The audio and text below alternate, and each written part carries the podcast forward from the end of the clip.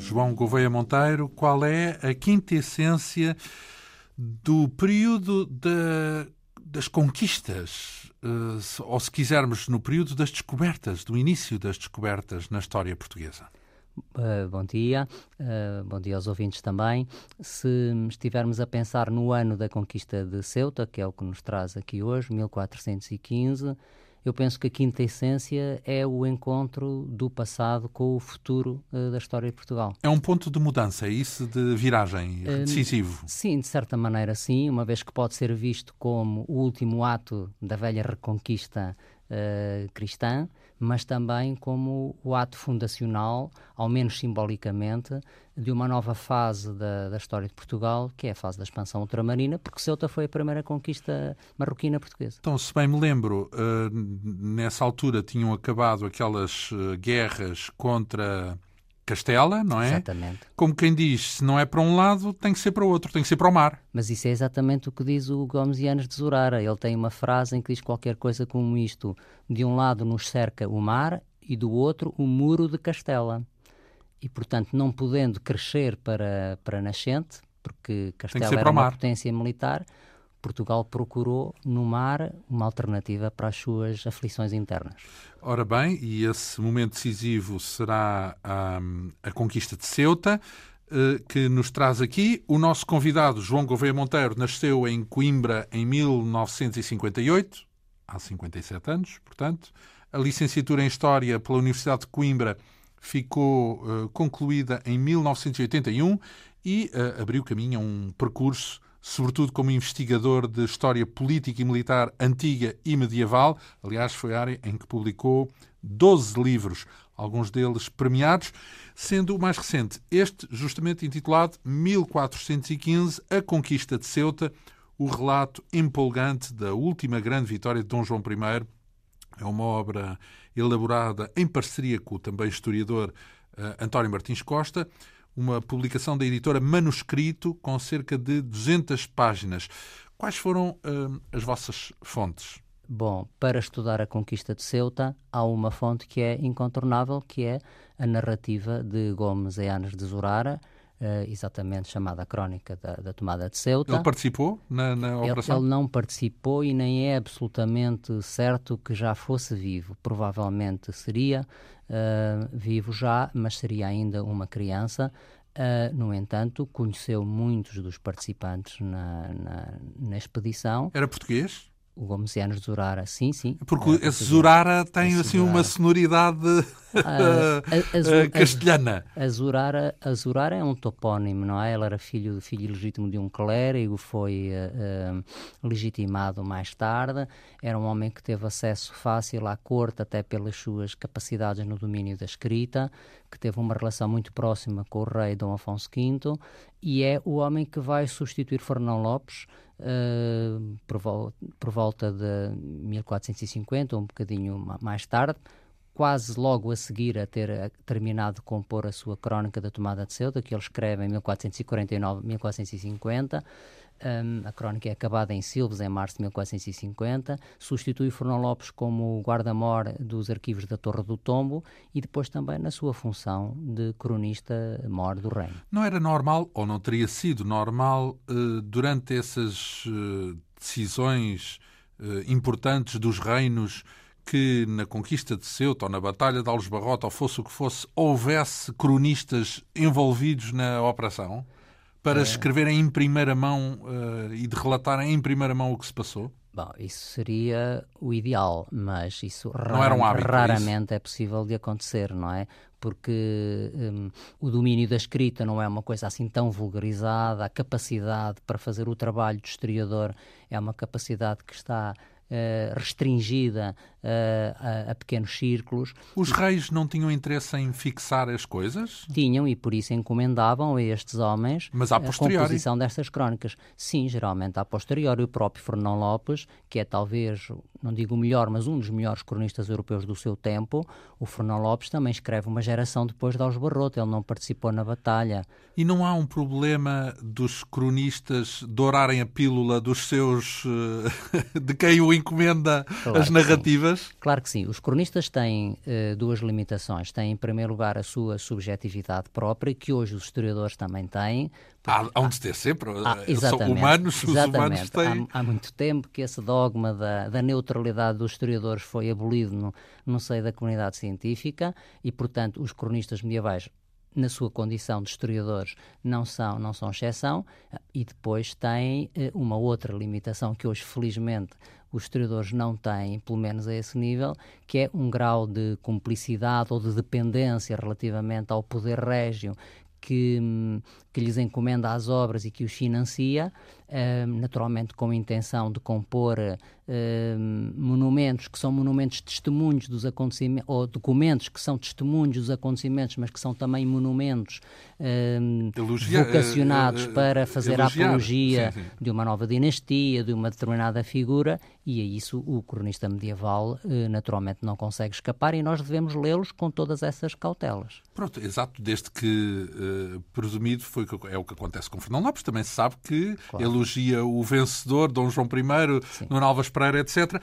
Um, no, caso, caso... no caso de Zurara, se puder só acrescentar isto, no caso de Zurara é particularmente sensível a este ponto, uma vez que ele escreve Uh, precisamente na altura em que se dá a tragédia de Alfa Ribeira, portanto a guerra civil que conduz à morte do infante Dom Pedro nos campos de, no campo de batalha de Alfa Ribeira e, portanto, numa situação particularmente delicada, num ambiente quase de guerra civil e, naturalmente, o seu relato da, da crónica da tomada de Ceuta apaga, por exemplo, bastante a participação do infante Dom Pedro na, na expedição e valoriza de uma forma encomiástica o, uh, o infante Dom Henrique, que é o seu principal informador, o seu amigo pessoal e que é o único verdadeiro herói da crónica da tomada então, de Ceuta. Neste caso, eh, este trabalho em torno do relato da conquista de Ceuta contou também com o historiador António Martins Costa. Como é que dividiram uh, esse trabalho já agora? Foi fácil.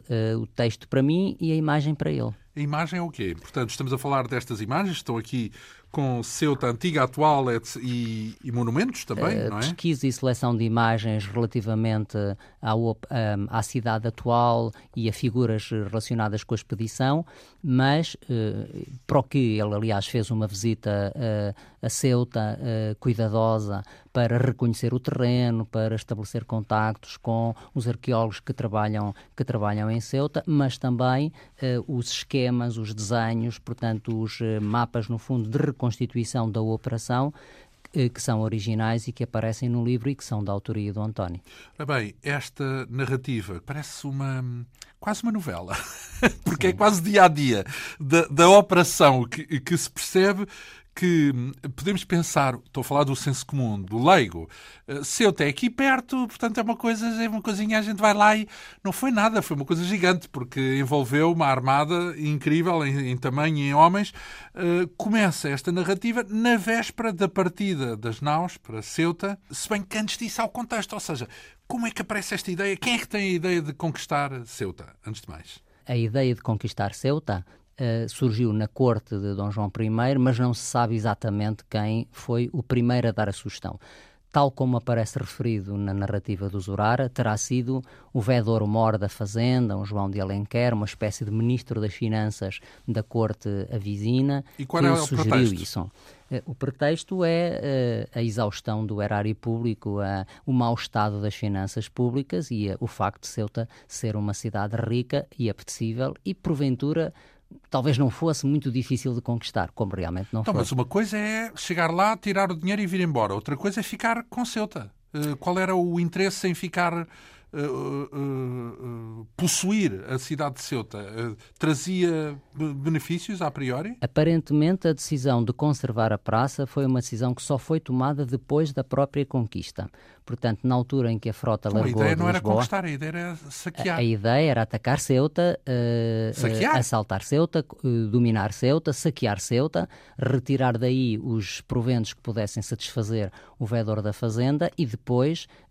seguir um de dois caminhos, ou destruir a cidade e vir embora, ou então assegurar a respectiva manutenção, ainda que isso implicasse muitos sacrifícios do ponto de vista humano e novos esforços financeiros a prazo, que foi o que realmente aconteceu. Então, mas e porquê é que, quiseram, já lá vamos, já lá vamos chegar, mas porquê é que quiseram manter Ceuta? Porquê é que não se vieram embora? A decisão do rei é uma decisão uh, compreensível porque uh, ele não queria propriamente fazer um, um feito de vikings, digamos assim, não é? De, Saquear e vir embora. Exatamente. Uh, não era uma ação de guerrilha. Ceuta era muito interessante do ponto de vista geoestratégico. Nós olhamos para o mapa e vemos a posição de Ceuta ali no pequenino estreito de Gibraltar a controlar a navegação onde o Mediterrâneo se encontra com o Atlântico. Digamos que Gibraltar está de um lado, Ceuta está do outro, não é? Gibraltar, sim, estava em mãos que estava... Uh, em mãos do reino Nasrida de Granada, em mãos muçulmanas. Algeciras e Tarifa, que são os outros dois polícias do Estreito de Gibraltar, estavam em mãos castelhanas e Portugal colocava ali uma peça muito importante nesse xadrez geoestratégico que era o domínio de Ceuta e ganhava um protagonismo em termos de, de equilíbrio político peninsular que era muito interessante e muito apetecível para então, o rei. E, e, já haveria, uh, portanto, Gibraltar, estamos a falar do trânsito de navios eh, do Atlântico para o Mediterrâneo. Havia muito tráfego nessa altura, 1400 e pouco? Exatamente, já havia bastante tráfego, porque a circunstância de estarmos aqui a falar de povos com religiões uh, dominantes diferentes não impedia relações comerciais estreitas. Aliás, na Ceuta muçulmana que os portugueses foram encontrar, havia muitos genoveses, muito biscainhos. Mas vamos lá ver, mas ter, possuir um lugar num estreito destes implica alguma portagem? Por exemplo, cobravam ou ameaçavam, assaltavam? Exatamente, havia muito curso, um curso que inclusive se estendia depois à costa eh, portuguesa, à costa algarvia, uh, um dos benefícios que a conquista de Ceuta... Corso é corsários, é a favor Exatamente. do Estado, é isso? Pirat... Piratear a favor dos Estados. Pirataria e corso, não é? Portanto, as duas coisas existiam e era, presumivelmente, um dos objetivos era também minorar os estragos que eram feitos na costa, na costa algarvia. Então quer dizer que Ceuta, como Gibraltar, eram vistos como lugares de emboscada, de, para, para emboscar uh, navios, dúvida, os navios que passassem. Sem dúvida. O pequenino estreito tem, no seu ponto mais, mais estreito, tem 14 km, não é? Portanto, é mais pequeno que a Ponte Vasco da Gama. Portanto, Sim, mas podia ser é uma, uma coisa ótima, mais civilizada. É um mais ótimo... civilizada. Sim, mas Já tá. cobrava portagem, uma coisa qualquer, mas não, era para assaltar os, quem passava, não é? Exatamente. Quem precisava de passar de um lado para o outro. Exatamente. Enfim, estamos aqui a falar da Baixa Idade Média, portanto, já quase a sair da Idade Média e, portanto, ainda, ainda com regras que não, não obedeciam ao politicamente correto, como hoje as podemos ver. O próprio início da expansão portuguesa e a própria figura do Infante Henrique estão absolutamente ligadas a isso. O comércio e o corso misturam-se na história da expansão turmarina portuguesa durante décadas. Portanto, não há nenhum problema moral, digamos assim, dos Estados andarem a piratear uh, por aí fora nos mares. Não, não há lá está, também se entende isso, é o, politicamente, claro. é o tal politicamente correto do nosso tempo.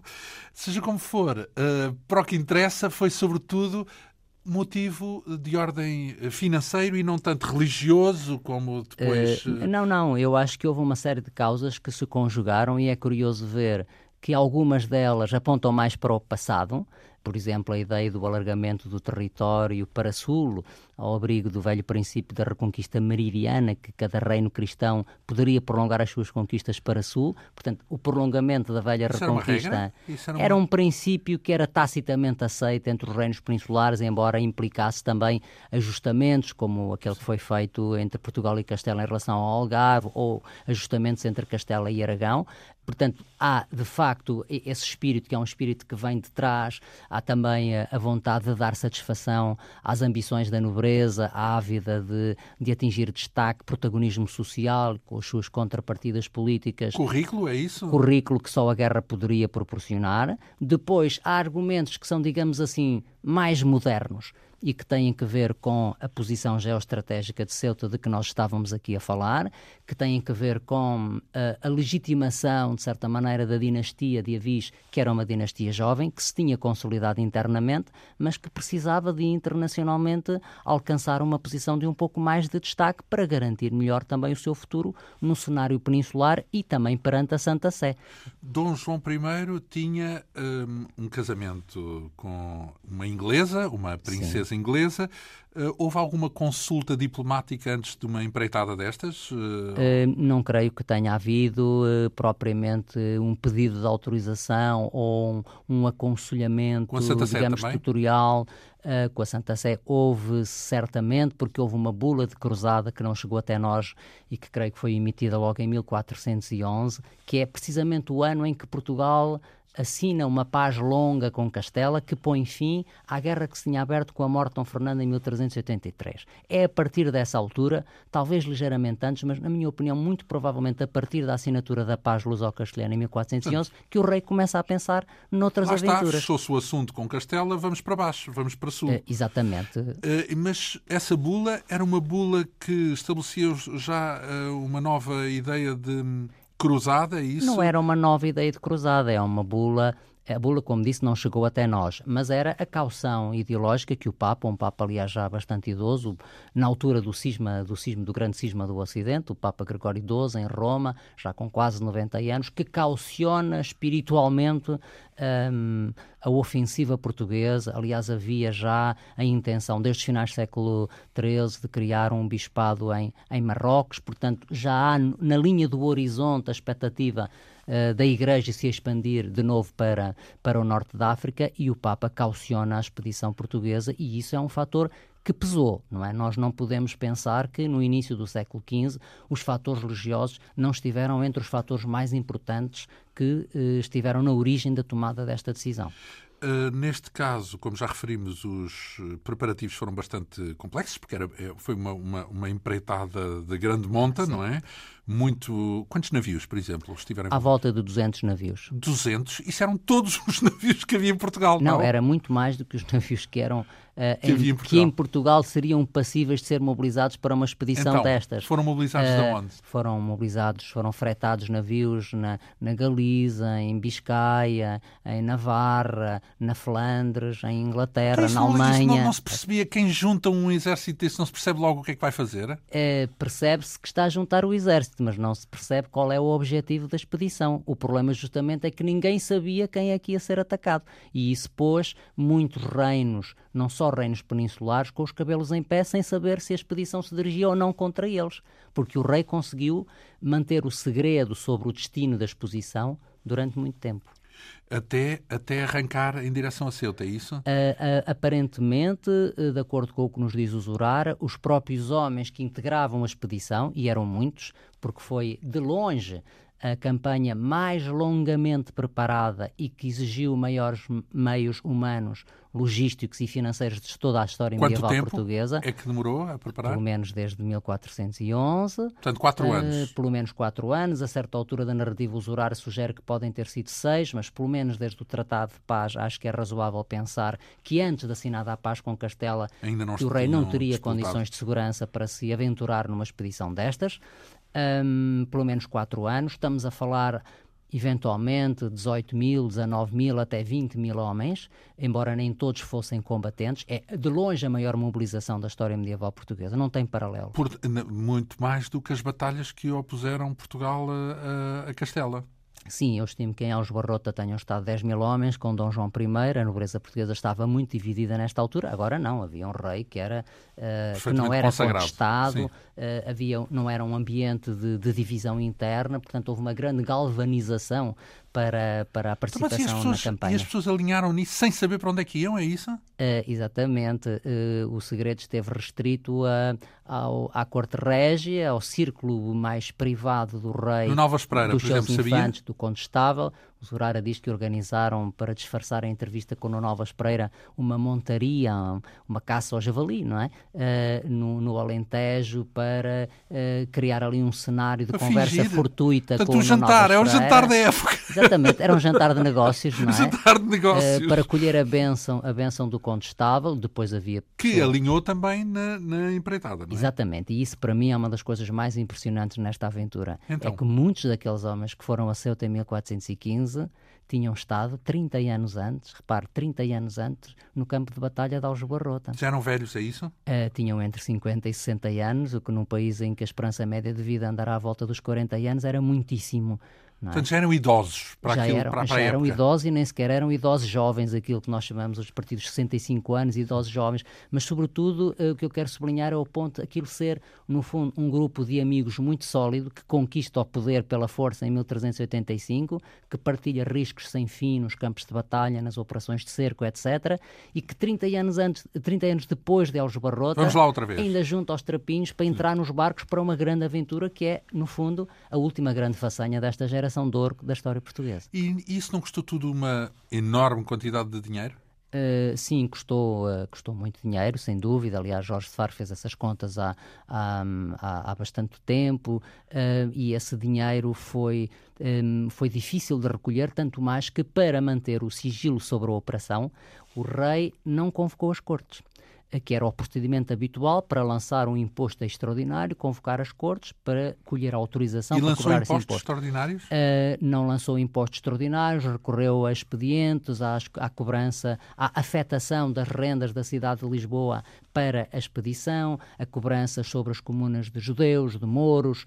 Um, sem dizer para o que era. Uh, sem dizer para o que era. A desvalorização da moeda. Portugal tem, nesta altura, finais do século XIV, inícios do século XV, a maior desvalorização média anual de moeda da sua história, creio eu, atinge valores exorbitantes da ordem dos 50%, 60% e mais não é? Hoje com o euro já, é, já não dava para fazer isso. Tinha que convencer o Banco Central Exatamente. Europeu. Ora Exatamente. bem, mas e, isso, essa desvalorização foi premeditada para fabricar mais dinheiro, é isso? Para, uh... Exatamente para é, poder. Foi cunhada a moeda em força, não é? Foi Sim, cunhada a moeda com pagar. a desvalorização do seu teor em metal precioso para poder pagar os solos a muita gente. Portanto, foi uma operação enorme, até do ponto de vista logístico. Os barcos levavam. Isso, isso é estranho, porque para quem vai buscar meios tinham que esperar de Ceuta um sítio riquíssimo para poder compensar esse, esse gasto Sim, brutal. eu creio que, creio que haveria a, a, expectativa de que o saque em Ceuta fosse compensador e eu creio que o rei teria eh, provavelmente em mente que o mais provável seria Portugal uh, uh, manter a praça nos anos seguintes. Nessa altura não teria talvez uma ideia muito exata do que isso representaria Mas tal investimento indica isso, indica a intenção de ficar por lá. Uh, sim, uma expedição desta envergadura não era para conquistar um rochedo como Gibraltar, não era para conquistar uma grande cidade como era Ceuta, uma cidade que teria 20 a 30 mil habitantes nesta altura, uma cidade muito animada do ponto de vista comercial.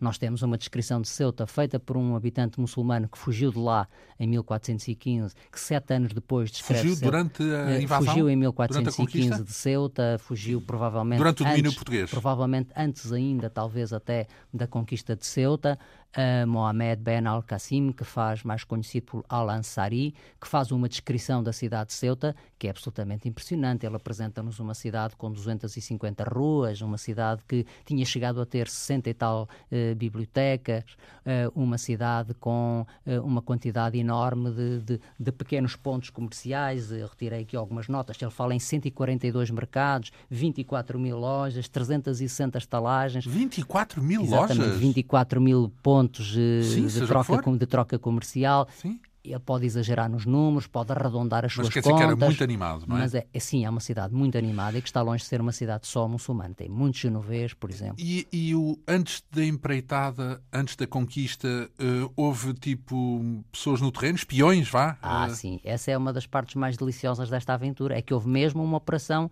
de espionagem. Prévia. A prévia, ah. sim. O rei... Uh, decidiu simular uma embaixada à Sicília que iria, teoricamente, pretensamente, propor o casamento do infante Dom Pedro à rainha da Sicília, rainha que estava viúva. Infante Dom Pedro, portanto, um dos seis uh, uh, filhos Sim, de, do... o que foi Duque de Coimbra e regente de Portugal entre 1438 e 48, que morreria depois no campo de batalha de Aljubarrota, de Alfarrobeira, perdão, um, e então organizou-se essa expedição à Sicília, uh, chefiada pelo prior do hospital, o Álvaro Gonçalves Camelo, pelo capitão-mor da frota, o Afonso Furtado, para a ida e a vinda dessa embaixada pararem em Ceuta e examinarem com toda a atenção as condições da cidade para os barcos ancorarem, o traçado das muralhas, a, a, organização dos sistemas de vigilância, o número de habitantes, os cuidados que tinham ou não tinham e, regressados a Lisboa, fizeram uma reunião muito restrita com o rei, com os infantes e, enfim, com aqueles que partilhavam o segredo. Uh, Quando é que foi feita essa viagem? Que eu, ano? Não, não, não existe bem a certeza, mas eu penso que foi em 1412, porque nós temos uma carta da rainha siciliana, Dona Branca, em que dá conta de ter chegado em 1412 uma embaixada portuguesa exatamente com o prior do hospital e o capitão-mor do reino, portanto, muito provavelmente em 1412. Portanto, com três anos de antecedência relativamente ao momento de execução da campanha, e depois no, na Câmara do Rei, portanto no quarto do Rei, enfim, no, no seu escritório, organizam uma maquete com areia, com favas, com uma escudela, com uma fita, em que fazem, portanto, uma réplica da cidade não é? Um campo de batalha, como nos uh, jogos de guerra, digamos assim. Um jogo de guerra em torno de uma um operação de, cerca, de cerco que se queria programar com o, o, mais ínfimo, ao mais ínfimo detalhe. De cerco, mas não foi um cerco, não se tratou de um cerco, tratou-se de uma ofensiva. A ideia era cercar e os barcos levavam a uma indicação na mobilização dos meios, eh, rações, mantimentos para três meses. Portanto, eh, Ceuta caiu num dia só, cercar... mas Ceuta poderia ter resistido. Era imprevisível então, que Ceuta aguentasse tão pouco. Eh, cercar não implicava terra também? E por terra também haveria cerco? Exatamente. Cercar, se fosse para fazer um bloqueio completo, implicaria por terra e por mar. Por hum. terra seria muito difícil, como eles verificaram quando lá chegaram. Quem é que mandava em Ceuta na altura? Ceuta estava uh, dominada pelo reino merínida, pela dinastia merínida de Fez, portanto pertencia uh, ao reino de Fez. Então e não perceberam nada? Não, não suspeitaram, nomeadamente quando houve aquela acumulação das, da frota uh, e da encomenda dos, dos navios, dos naus, nos anos que antecederam a conquista, porque, como disse há pouco, uh, os outros reinos na Europa Sim. ficaram nervosos, não é? Ficaram sim, sim. incomodados. Então, e Ceuta, nada? Os muçulmanos também ficaram incomodados. Há uma, há uma embaixada do rei uh, uh, Moro de Granada a Portugal para saber se, era, se eram eles o, o, alvo ou não há, ou não, como, como o rei de Aragão também enviou suas embaixadas, o rei de Castela também. Dom João I tranquilizou os aragoneses e os castelhanos, mas não tranquilizou os granadinos. Mas, aparentemente, Ceuta não se preparou um, muito fortemente portanto. para uma operação destas. É, mas mesmo quando a frota aparece ao largo de Ceuta e por razões que têm que ver com as correntes, com as condições meteorológicas, não tem a possibilidade de uh, atacar imediatamente a cidade. Portanto, há ali um, um hiato, há ali um espaço entre uma e duas semanas aproximadamente, em que já se percebeu que era para atacar Ceuta. Umas, uma ou duas semanas à porta da cidade, ah, enfim, diante da cidade, mas sem atacar, é Sim, isso? Sim, no mínimo nove dias, porque há, há uma primeira uh, aproximação a Ceuta e até um desembarque uh, parcial na praia a norte e depois na praia sul, chamada Baía de Barbassote, dois dias mais tarde entre 12 e 14 de agosto e, no entanto, a ofensiva só se dá a 21 de, a 21 de agosto e, no entanto, Ceuta não pareceu estar uh, tão empenhada na sua própria defesa quanto seria expectável. É uma coisa que tem surpreendido um pouco os um É um mistério ou há uma um, explicação para isso? Provavelmente a cidade teria sido uh, uh, abandonada por uma grande parte da sua população nos dias anteriores, provavelmente teria pedido socorro ao rei Menínida de Fez e um socorro que não veio a tempo e horas. Um, provavelmente a estratégia que foi desenhada pelo Al-Qaeda, uh, Salah ibn Salah, de defender a praça não resultou e, portanto, houve ali um conjunto de circunstâncias que uh, fizeram, que fez com que um, uma operação que poderia ser uma operação militarmente mais exigente, mais complicada, uh, tenha acabado por se resolver num único dia. Ora bem, e já saltámos aqui uma etapa, que já, já estamos quase dentro de Ceuta. Ainda falta. Vamos regressar uh, alguns dias atrás, uh, justamente porque um, uh, o dia da partida foi 25 de julho, não é? Portanto, isso quer dizer que demoraram um mês daqui até Ceuta. Um, eles juntaram-se no Restelo no, no dia 24? 24 de julho. Depois foram até, segundo os horários, até Santa Catarina, provavelmente alguns ali depois do promontório de Sesimbra no dia seguinte. E no dia 25 e 26 de julho Armada zarpa na direção do Algarve. Estima-se que tenha alcançado uh, a zona de, de, Lagos e fundeada em Lagos logo ali a 26, 27 de julho, mas depois tiveram o problema do vento, como tinham muitas destas armadas, não é? Portanto, tiveram que esperar por bom vento. Uh, e esse bom vento demorou a aparecer. Só nessa altura é que o rei, uh, em Lagos, provavelmente, é que o rei um, desvenda o segredo e informa aos homens de qual é o destino da expedição. Vamos para Ceuta. Então, Exatamente. quando vai para sul, assim que atravessa o mar, tem Sim, que mas poderia ser Gibraltar, podia ser, poderia ser Tanger, Diz, é poderia... É e, e, e, aí põe um ele pregador. Está, ele, está, ele está no navio, é isso? Ele está rei? a bordo de, de, da frota, está numa...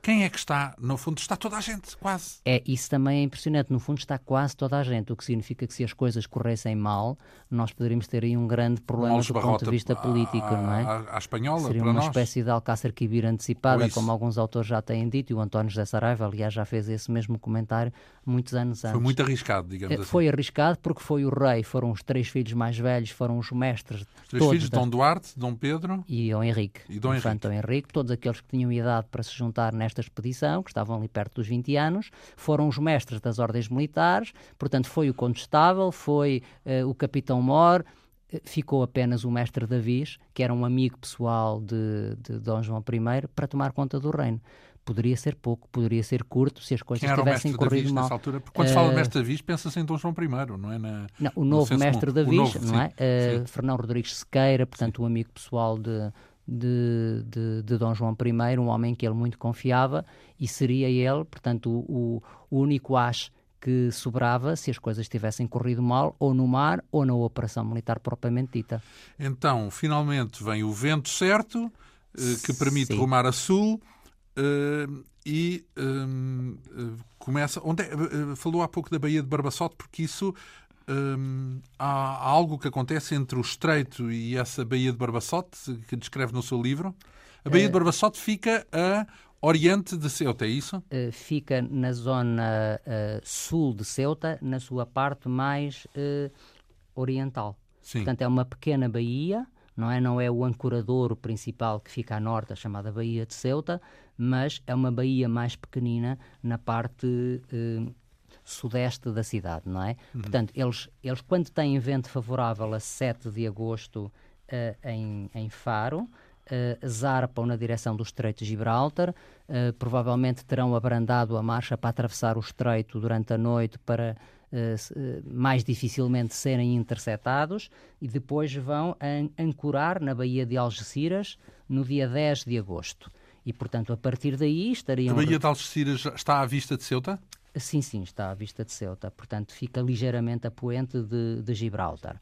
A partir daí, eh, o rei eh, programa o ataque à cidade. E, de facto, ele faz uma primeira tentativa de abordagem de Ceuta no dia 12 de agosto, que não corre nada bem, porque uh, as naus, que eram navios mais, mais pesados, são, são afastadas pelos ventos e pelas correntes para nascente, na direção de Málaga, e portanto só uma parte da frota é que consegue tocar Ceuta no dia 12 de agosto, Uh, não é recebida. Mas a norte ou sul? Na, na, tal... parte, na parte, norte da cidade, sim, sim. Portanto, na Baía de Ceuta sim. propriamente dita, é mal recebida, naturalmente, com tiros de trons, portanto, que são os primitivos canhões, de arqueiros e de besteiros eh, de Ceuta, que aliás parece que eram bastante exímios no tiro com armas neurobalísticas. As condições uh, meteorológicas não são muito favoráveis. O rei faz uma inversão de posição e é aí que, contornando a tal cabeceira, cabecita da Almina, portanto, essa ponte orient, essa cabecita oriental da península de Ceuta,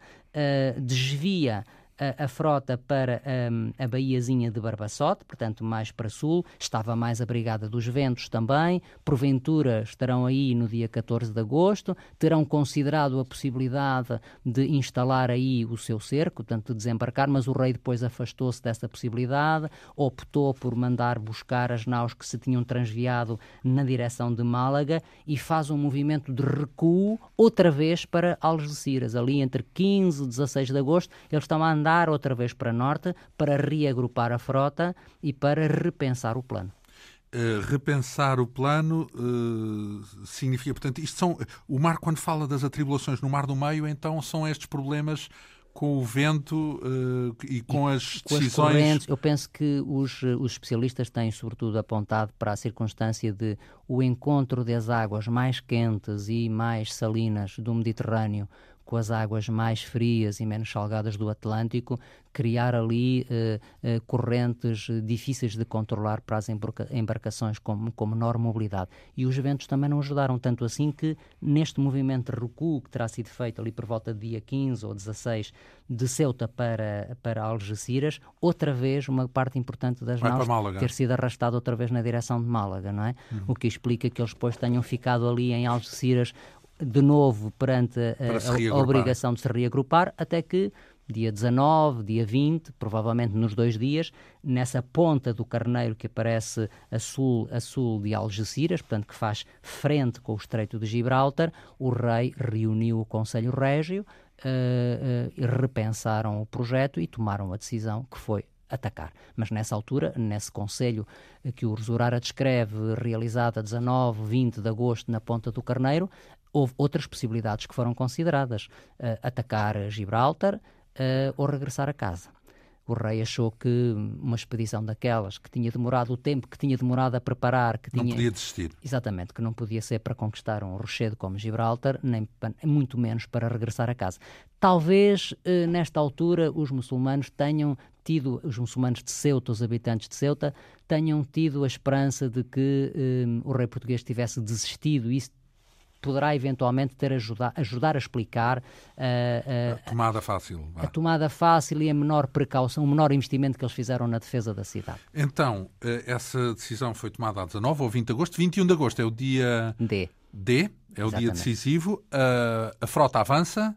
São na mesma os tais 200 navios? Já estavam todos reagrupados? Sim, sim, todos, quase todos, sim, sim. Um, e o que é que acontece? Bom, o rei tinha imposto o seu plano de ataque, com a autoridade que lhe era uh, reconhecida pela sua longa carreira militar.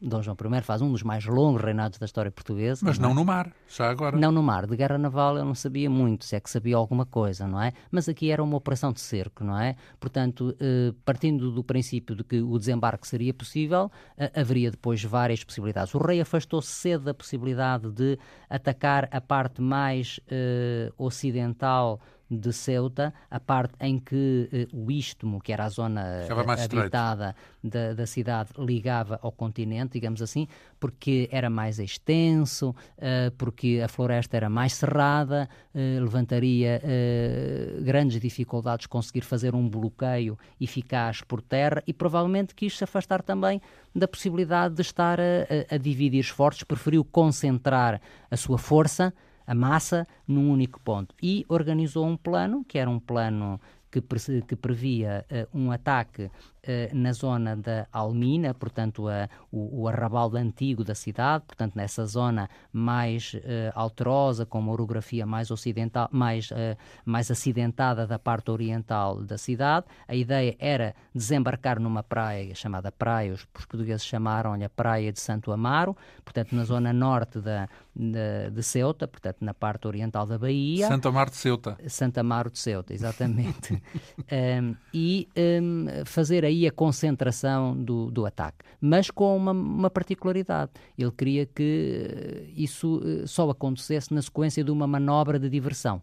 Uh, o infante Henrique iria com uma parte pequena da frota uh, avançar na direção da praia de Santo Amaro, enquanto que o grosso da armada simularia um ataque a na sul. parte ocidental. Na, na parte a, a, sul, portanto, na parte da, da, da Baía de Barbassote. Portanto, uhum. que implicaria contornar a Almina, não é? Porque do outro lado era terra, não é? Portanto, contornar a Almina e atacar por sul com o objetivo de dividir as, as forças muçulmanas, de criar ali uma situação de confusão que facilitasse depois o desembarque e, e a primeira investida sobre a cidade. O plano não, não foi cumprido, porque os homens do infante Henrique, que supostamente teriam que esperar um sinal do rei para desembarcar, precipitaram-se, impacientaram-se. A certa altura há um que se mete num batel e que resolve desembarcar, resolve por conta própria. Sozinho? Uh, uh, com dois ou três companheiros lá dentro. Uh, o infante Henrique percebe-se e não querendo ficar atrás neste momento decisivo que era encabeçar o, o, ataque, apanha também, boleia num outro batel, mete lá alguns escudeiros seus e segue os, os, companheiros e de repente estão 150 portugueses na praia de Santo Amaro eh, antes de ter vindo o sinal do rei e com o grosso da frota ainda ao largo. Não é? E não chegaram a ir então à Baía de Barbassote para fingir, porque não havia nada para fingir, já estavam a fazer. Sim. A, já estava a decorrer invadir. Então, e, e, não, não enfrentaram nenhuma espécie de reação-resistência, esses que desembarcaram é, primeiro? Enfrentaram certamente, porque aparentemente o plano do Al-Qaeda da cidade, o Salah ibn Salah, seria uh, fazer os possíveis para evitar o desembarque e para liquidar aqueles que uh, eventualmente conseguissem pôr o pé na praia, na expectativa de que pesadamente armados, não é, com as suas cotas de malha metálica, os seus bacinetes, etc., teriam muito pouca mobilidade em terreno arenoso, muito menos do que as tropas muçulmanas, que são tradicionalmente tropas muito ligeiras e, e com muita mobilidade, não é? Uh, isso não correu bem e aparentemente do lado do grosso da frota que estava com o rei, uh, começaram também a sair aos poucos uh, vários barcos que, vendo que o desembarque se estava a consumar na praia de Santo Amaro e com o próprio infante herdeiro à cabeça, infante Dom Duarte, foram atrás, de maneira que a certa altura o infante Henrique Onde olha para o lado Dom, e vê o irmão. O Dom João I? O Dom João I estava no grosso da frota, não é? Atento, que era suposto dar a tal volta ao que istmo, era é? suposto fazer a manobra de diversão sobre para, a Baía, para a Baía de Barbassote. De. Uh, e então, pronto, desembarcaram todos pelo mesmo sítio, é isso? Foram uh, todos, acabaram por ir todos Exatamente, pela praia o ataque é todo, que era aliás a intenção original, era concentrar o ataque ali. O que, o que foi frustrado foi essa manobra de diversão, não é? Portanto, vão desembarcando, o Zurara diz que de repente estavam 300 portugueses na praia, o infante olhou para o lado, viu, viu o infante herdeira uh, ao pé de si, o Dom Duarte, os mouros não conseguiram travar o, o desembarque, não conseguiram liquidar aqueles que puseram pé na praia, o Zurara tem uma expressão curiosa, diz que ficaram espantados com a mobilidade daqueles guerreiros que afinal parecia que estavam vestidos de papel, não é? Em vez de estarem vestidos equipados com ferro, que estavam vestidos de papel e os mouros recuam, tentando fechar a porta da Almina antes que os portugueses entrassem, mas não conseguem. A Almina é a fortaleza. É este arrabal, é, não é a fortaleza principal de Ceuta, a zona mais fortificada da cidade e mais habitada é exatamente a zona contrária, é esta zona mais ocidental, onde estava a Mesquita Maior, o castelo, a Torre de Fez, que é a torre principal da cidade. Portanto, esta é uma zona uh, mais alterosa, que tem uma atalaia, a atalaia do Monte, do, do Monte Facho, como lhe chama os Urara, mais conhecido Monte acho.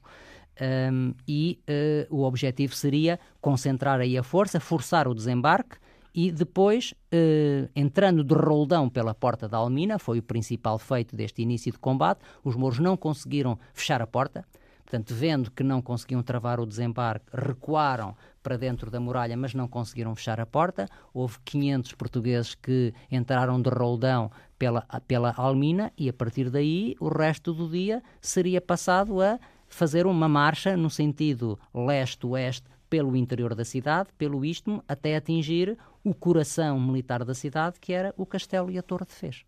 E nesse trajeto, uh, saqueando tudo o que encontravam pelo caminho, imagino. Uh, bom, depende do ponto de vista. Digamos que uh, aqueles que estavam mais comprometidos com o objetivo militar principal da expedição sabiam que o, que o saque era uma coisa que ficava para a segunda parte, que não era para misturar com a operação militar propriamente dita, não é? Aqueles que, enfim, eh, que Fernando Lopes chamaria aqui talvez mais à raia miúda, não é? Aquela tropa que tinha sido mobilizada para a expedição, muitos deles contra vontade, certamente. Essa gente que era retirada da lavoura, dos mistérios, não estamos em tempo de exércitos permanentes, não é? Portanto, em grande medida é uma tropa fandanga que é ali retirada das suas ocupações para servir o rei pelas e armas, fazem não é? Algumas... Esses têm a tentação, uh, a tentação do, do saco, não é? E como dizia... E de outras coisas. Creio que uh, que são próprias da guerra, infelizmente, ainda hoje são, são, são marca uh, da guerra, o saque e tudo o que tem a ver uh, com isso.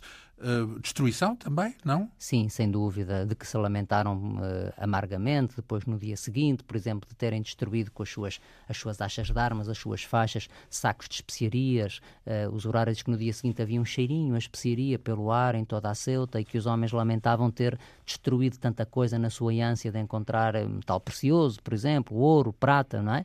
E enquanto isso, a operação decorria pelas ruas da cidade. Então, e as pessoas? A população fugiu? A população defendia-se. A população que estava, a, que já tinha fugido nos dias anteriores, tinha fugido. A que estava resistiu como pôde, resistiu a partir dos pontos altos, que os portugueses procuravam ocupar também, resistia pelas tais duzentas e tal ruas de que falava a fonte muçulmana, a partir dos telhados, a partir dos, dos muros, dos pátios. Um, aparentemente, as ruas de Ceuta, ou pelo menos muitas delas, tinham portas nas suas extremidades que podiam ser fechadas, tinham uh, caminhos de ronda, tinham árvores que permitiam a circulação da, um, da, da, da guarnição. Havia vários fossos, pelo menos quatro fossos Uh, intercalados, que aliás o, o, António Martins Costa registrou nos meus esquemas, que travavam esta progressão uh, pela cidade ao longo do istmo, não é? Travavam e não travaram, uh, não é? Portanto, uh, enfim... Estavam pensados para travar, não sim. é? pelo menos atrapalhavam a progressão, não é? controlavam, continham o ímpeto, não é? E o que se passa aqui, enfim, não vou dizer que é uma, uma Stalingrado no, no norte da África, não é? Mas é uma luta de rua, com os portugueses espalhados Há noção de vítimas, de mortos, de, das pessoas que morreram com essa operação? O, o Zurara não consegue, confessa abertamente na sua crónica que que os números que recolheu são tão díspares que não se atreve a sugerir nada ao leitor. Que se fala de 2 mil, de 5 mil, de 10 mil mortos muçulmanos. Das baixas eh, entre os cristãos, eh, geralmente os cronistas olham só para aqueles homens que eles acham que são dignos de ser olhado, não é? Portanto, ele referencia uma dezena de mortos, nem tanto, mas está só a falar dos, dos fidalgos de, de, de, de mais alta condição social que vale a pena rastrear e nomeia, nomeia algum, alguns deles. Pois, a dada altura, uh, refere-se que o infante, uh, infante Henrique, não é isso, esteve em apuros. Sim, exatamente. Portanto, como expliquei, portanto, a narrativa do Zurara, que é uma narrativa, regra geral, uh, uh, muito interessante e que eu acho que reconstitui com bastante veracidade o, o, conjunto da operação, é uma narrativa que está excessivamente centrada na figura do infante e que, portanto, já que o infante não tinha sido o primeiro a pôr o pé na praia de Santa Amaro, já que provavelmente também não foi ele o primeiro a entrar pela porta da Almina quando os portugueses forçaram de roldão a penetração por, essa, por esse acesso da cidade, não quis, porque o objetivo também era os infantes serem armados cavaleiros no, no final da operação pelo seu pai e ganharem ali as suas esporas de cavaleiros na sequência de um feito de armas em que se tivessem destacado. O infante uh, vai ali prodigalizar momentos uh, muito uh, aparatosos de façanhas militares, que às vezes são verdadeiras bravatas temerárias. Espadeiradas. É Espadeiradas, é encorrelado ali com pequenos grupos de colaboradores, primeiros 17, depois já eram só quatro, temendo pela vida. Os horários diz que chegaram a ir dizer ao rei: Olha, o seu filho Dom Henrique morreu porque, veja lá, cometeu este feito de armas e o rei lá fica a, a pensar. Mas o rei naquilo. estava onde então?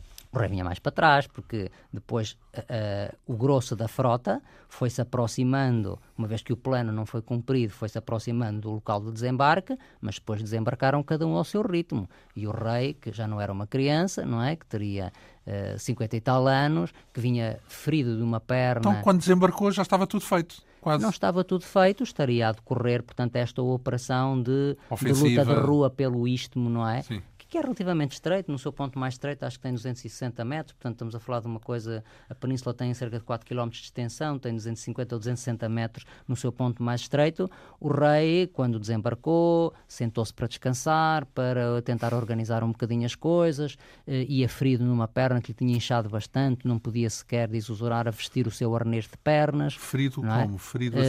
Uh, ferido, ferido, antes, antes, ah, da, antes da campanha, não é? E, portanto, há aí uma, um, uma retaguarda, um carro vassoura, digamos assim, que avança mais lentamente uh, na direção da zona mais fortificada da cidade. Então, chegaram ao fim do dia e estava tudo tomado. As autoridades não apareceram? Não... Aparentemente, o alcaide fugiu rapidamente da cidade. Eh, possivelmente, quando lhe deram a notícia de que os cristãos tinham forçado a entrada pela, ponta da, pela porta da Almina, ele percebeu que já não teriam condições para resistir. Conhecia os meios humanos que, tinham, que tinha e, e foram-se embora. E é engraçado porque o Zurara diz que quando se conquista de facto, portanto, a zona habitada da, da cidade, não é?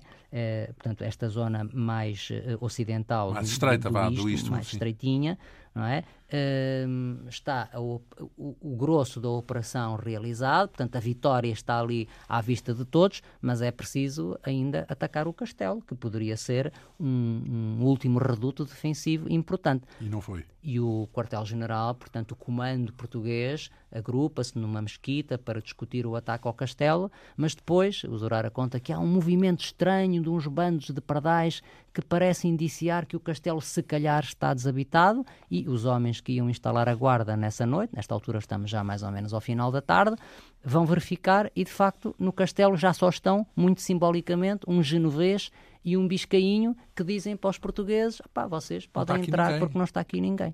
E então é arvorada logo no castelo de, de Ceuta a bandeira de Lisboa, aquela bandeira com os, os oito comos, não é? em preto ah. e branco, não é? que ainda é hoje o fundo da bandeira, da bandeira de Ceuta, com as armas eh, portuguesas no centro. Continua a ser hoje o símbolo da, com da bandeira de Ceuta. Lá. Com as armas portuguesas. Os espanhóis não sabem que são as armas portuguesas. Os, os, os sete castelos e os, os espanhóis não sabem disso? Não. Sabem, mas a cidade manteve essa fidelidade à sua, à sua própria memória histórica. É exatamente. É um bom brasão, um bom é, marketing. É, esta, é, é, a bandeira ah, sim, da sim. cidade de Lisboa com as armas portuguesas no centro. Se procurar a sim. bandeira de Ceuta hoje, se fizer uma pesquisa no Google que é a bandeira de Ceuta hoje, vai Há ali uma genealogia bandeira. gráfica com a, com a bandeira de, de Lisboa.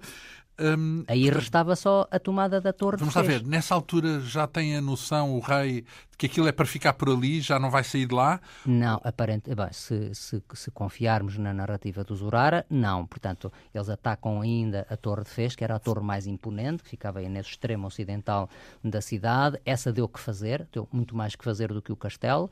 Acabou depois por ser conquistado, o alferes do creio que é o alferes de Dom Duarte, o Dom Pedro de Menezes, que vai hastear lá uh, a, a, bandeira, finalmente, mas houve aí escaramuças mais rijas. Verdadeiramente a Torre de Fez parece ter sido ela e não o castelo o último reduto defensivo dos muçulmanos.